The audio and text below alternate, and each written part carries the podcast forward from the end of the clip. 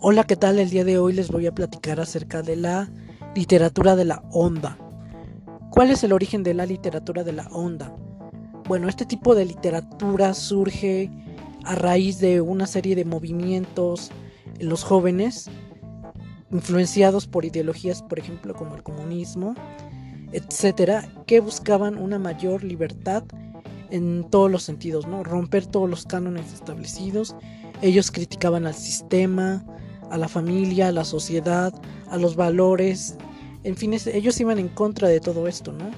Creando una, incluso una revolución sexual.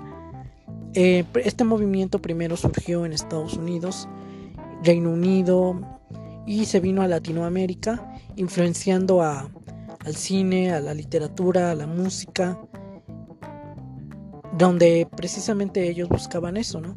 Una mayor expresión, ya que en, esa época surge el boom de la literatura, por ejemplo Gabriel García Márquez, etcétera, y ellos no se veían identificados en este tipo de literatura. Entonces, pues dijeron, vamos a crear una nueva literatura hecha de por los jóvenes para los jóvenes. Y es así como surge esta literatura de la onda, usando este término coloquial. La onda, una nueva ola, podríamos llamarlo así, hablando. ¿Qué le, ¿Qué le caracteriza? Bueno, lo característico de esta literatura es que no hay censura de ningún tipo.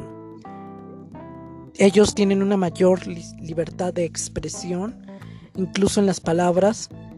Simplemente es romper con todo lo establecido, ¿no? Las escenas se desarrollan en un medio urbano de una clase social media alta, ya que ellos eran los que tenían más acceso a este tipo de ideologías y este, por lo tanto tenían una mayor libertad de expresión. Entonces se caracterizó por eso, por tener una mayor apertura de pensamiento. ¿no? Incluso hasta en las escenas pues se habla de sexo, de drogas, de alcohol, en fin, todo esto que a lo mejor no estaba estaba mal visto, pues ellos que hicieron lo pusieron de moda, ¿no? Incluso por eso el lenguaje se caracteriza por eh, mezclar palabras en inglés y español, el uso de groserías, un lenguaje, pues sí, vulgar, podríamos decirlo, porque pues precisamente era el lenguaje de, de los jóvenes, ¿no? Una nueva eh, narrativa creada a base de romper lo establecido. Bueno, entre los mayores expositores de este género podemos encontrar a José Agustín, que es un precursor de él, de, este, de este tipo de literatura, y también podemos encontrar a eh, Parménides García Saldaña, él es el autor de Pasto Verde, él nace en 1944 en la Ciudad de México, eh, viene de una familia pues de clase media alta, por lo tanto tiene acceso a una mayor educación y eh, se ve influenciada por este, esta nueva ola de los jóvenes y por lo tanto escribe esta novela. ¿De qué trata Pasto Verde? Bueno, Pasto Verde es una novela que nos habla de un personaje llamado Epicuro. Epicuro hace alusión a este filósofo Epicuro eh, que nos muestra precisamente el perfil de este personaje es un personaje que busca ser feliz. Él dice que a la vida se viene a ser feliz, a los placeres, a todo este tipo de, de filosofía tomada de Epicuro, pues la toma en este personaje, que lo desarrolla en un medio urbano, en donde pues él tiene una vida totalmente desenfrenada, este personaje. Eh, no abusa de las drogas, del alcohol. Por, eso a veces incluso en escenas podemos ver que de repente está hablando de una cosa y salta a otra, haciendo alusión a esta especie de alucinaciones que las mismas drogas provocan en el personaje. Por lo tanto, a veces incluso no se entiende o podría parecer confusa la historia porque tampoco tiene un orden eh, lineal, es decir, introducción, desarrollo y conclusiones, sino que totalmente, podemos decir, es un desastre, ¿no? Pero pues el chiste era ese, ¿no? Mostrar una mayor libertad, romper lo establecido, ¿no?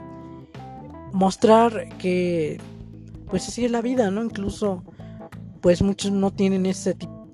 Nuestra vida no es lineal, sino que es así, de repente podemos tener alucinaciones, en fin, incluso todos los personajes pues tienen ese tipo de de perfil, ¿no? De son un desastre para para decir para concluir rápido, son un desastre y pues ellos hablan ya del sexo, de las del alcohol, de las drogas, pero y mezclan ese tipo de lenguaje inglés español.